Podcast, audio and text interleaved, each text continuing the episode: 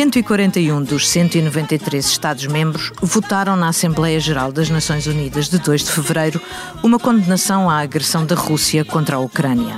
A resolução, que pedia a retirada imediata, completa e incondicional de todas as forças militares do território ucraniano, teve quatro votos contra e 35 abstenções.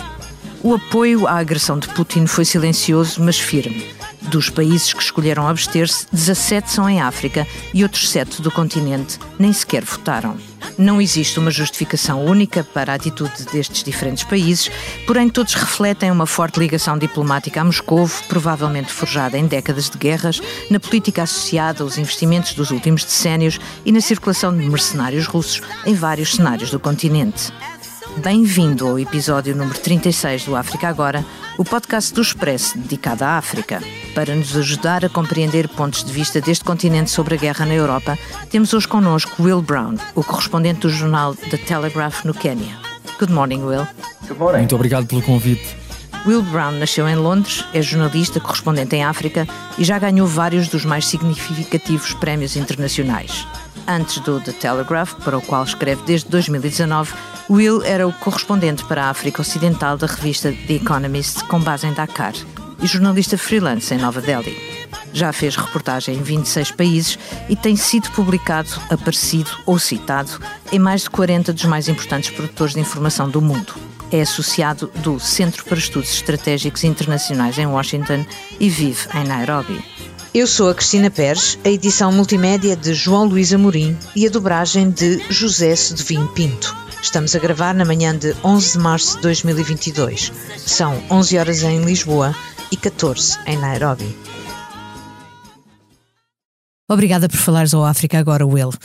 Como é que caracterizarias os países africanos que se abstiveram na votação da resolução da ONU que condena a invasão russa da Ucrânia? Muito obrigado pelo convite. Eu começaria por dizer que não há uma única resposta para esta pergunta. Eh, cada país africano é, é um único e, e cada um deles tem a sua política externa além das circunstâncias muito específicas que se explicam a cada país. Mas o resultado da votação permite avaliar o peso diplomático que Moscou ainda tem. Se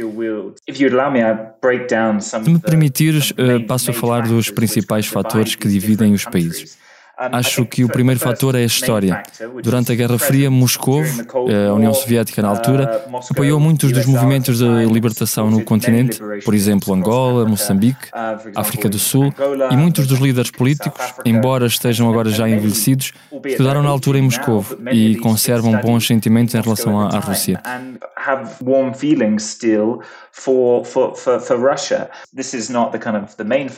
Este não é o principal fator. É um dos que tem um papel de fundo, mas acho que o principal é o enorme envolvimento militar da Rússia em África. Mais de metade das nações africanas têm acordos de colaboração militar com a Rússia, que é o maior exportador de armas do mundo para a África subsaariana. Por isso, muitos dos governos que se abstiveram no voto das Nações Unidas, como a Argélia, Uganda, o Burundi, o Mali, Moçambique, Sudão do Sul ou Angola, todos eles dependem largamente do armamento russo para manterem os seus soldados equipados e bem preparados. E também os mercenários russos? Exato. Os mercenários russos têm estado operacionais numa boa quantidade de países africanos, nem sempre em papéis de confronto direto, mas, por exemplo, na República Centro-Africana, onde se encontra a mais pesada pegada russa no continente, há 2 mil dos chamados pessoal treinado não armado. Pelo menos é assim que os russos os designam. Mas nós sabemos que são mercenários do grupo Wagner, com fortes ligações ao Kremlin. Estes 2 mil estavam lá antes do início da guerra na Ucrânia. Talvez agora haja menos em África. O Ocidente uh, não pode esperar que estes países que têm uma dependência forte da Rússia, países como o Mali ou a República Centro-Africana, simplesmente não vão começar a criticar publicamente as ações do Kremlin na Ucrânia, porque as elites de topo dos países dependem do Kremlin para a sua segurança. De repente parece que o passado é igual ao presente, uma linha de décadas de guerras ativas para as quais Moscou continua essencial. E quanto a investimento uh, e atividade extrativa de minérios e ouro? So it's a really interesting point that kind of É muito interessante esse ponto. A Rússia tem uma economia tão pequena como a Itália. Mas quando se fala com as pessoas, como por exemplo aqui em Nairobi, permanece a percepção de que a Rússia continua a ser um gigantesco poderio económico que simplesmente não existe. O Quênia tem muito pouco comércio com a Rússia. Há atividades extrativas na Guiné-Conakry, na África Ocidental, onde a Rússia tem acesso livre a minas de alumínio cuja produção parou desde que começou o conflito.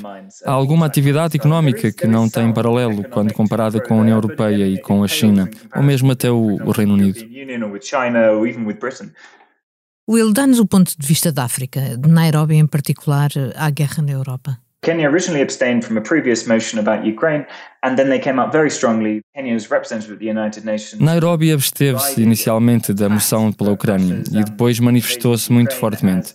Os representantes do Quênia nas Nações Unidas fizeram um discurso incrivelmente firme. Eh, quanto à reação africana neste continente gigante, Há uma enorme variedade de opiniões e é muito difícil generalizar, mas 17 países abstiveram-se de votar na Assembleia Geral e outros sete optaram por não votar.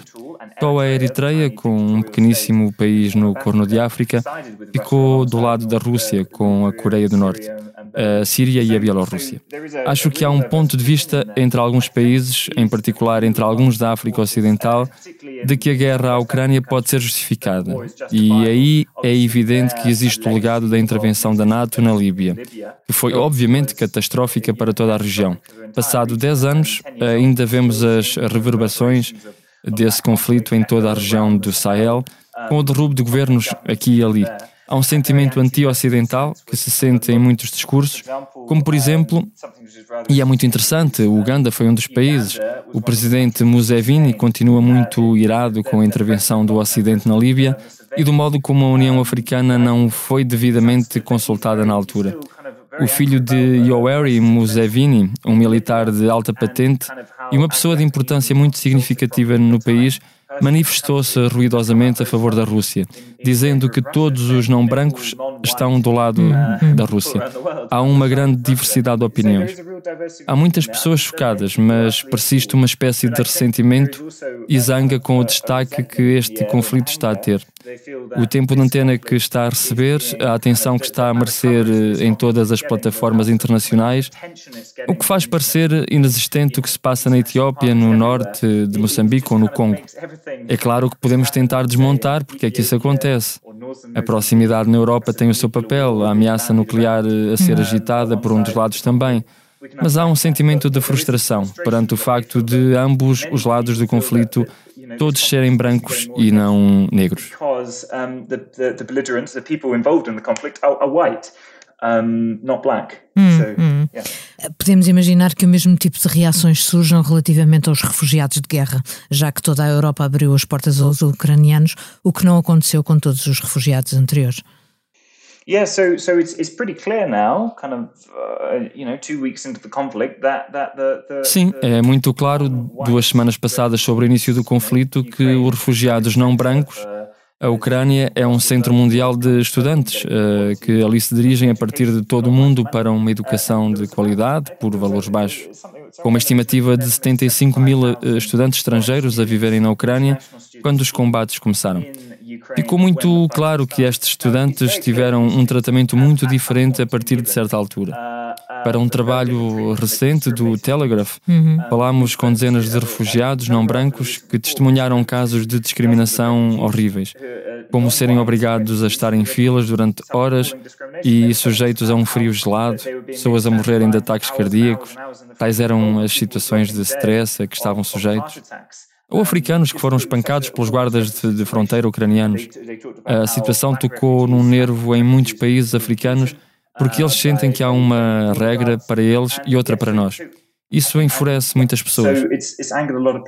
Peguemos agora nas duas maiores economias africanas, a África do Sul, que se absteve na votação, e a Nigéria, um titã económico que votou contra a Rússia. O facto de a Nigéria ser um dos maiores produtores de petróleo do mundo importa nesta postura? Well, Nigeria is, is obviously Africa's largest oil producer Sim, eh, a Nigéria é obviamente o maior produtor de petróleo da África, tem vastas reservas de crudo e de gás natural e ainda essas reservas sejam inferiores às da Rússia. Eh, poderá beneficiar muito se as compras de gás e petróleo se afastarem da Rússia. Podemos eh, relembrar quando, nos anos 70, o Ocidente começou a comprar petróleo à Nigéria. Conseguiu, com isso, diminuir a sua dependência dos países do Golfo, como o Irão ou o Médio Oriente, e a fazer aumentar os preços. Vai certamente haver uma dinâmica desse género. Outra dinâmica na Nigéria será as das elites em Abuja, a capital da Nigéria, que veem a África Ocidental como uma área natural de influência. Quer dizer, eles são os Golias da região da SADEC, um em cada dois cidadãos da África Ocidental é nigeriano. index Portanto, hum. imagino que possam estar bastante irados com as alterações de poder na África Ocidental. Prefiro uma série de golpes de Estado que aconteceram na região nos, no último ano e com a Rússia a aparecer sempre do lado dos que fazem os golpes de Estado. A Rússia é, antes de mais, uma força disruptiva em África e apoiam as novas elites que tomam os lugares. Os nigerianos não gostam disso, detestam que se desequilibre a sua esfera de influência natural. A África do Sul é mais complicada porque, enquanto muitos sul-africanos estão chocados com o que se passa na Ucrânia, o partido no governo, o ANC, tem estado calado, o que se deve provavelmente ao envolvimento da África do Sul com os países uh, BRIC, o Brasil, a Rússia, a Índia e a China. Mas também uh, uma coisa que mencionámos no início desta conversa e que foi o apoio da Rússia aos movimentos de libertação no continente e, neste caso, o ANC, muitos dos quais receberam treino ou foram estudar para a Rússia, o que foi uma ligação histórica que pode estar a ter um papel importante. Hum. Will, vives há anos em África, lês a imprensa africana e escreves para o público alargado da língua inglesa. Até que ponto ponderas nas palavras quando escreves para esta audiência? Quando escreves, por exemplo, sobre governos autoritários africanos?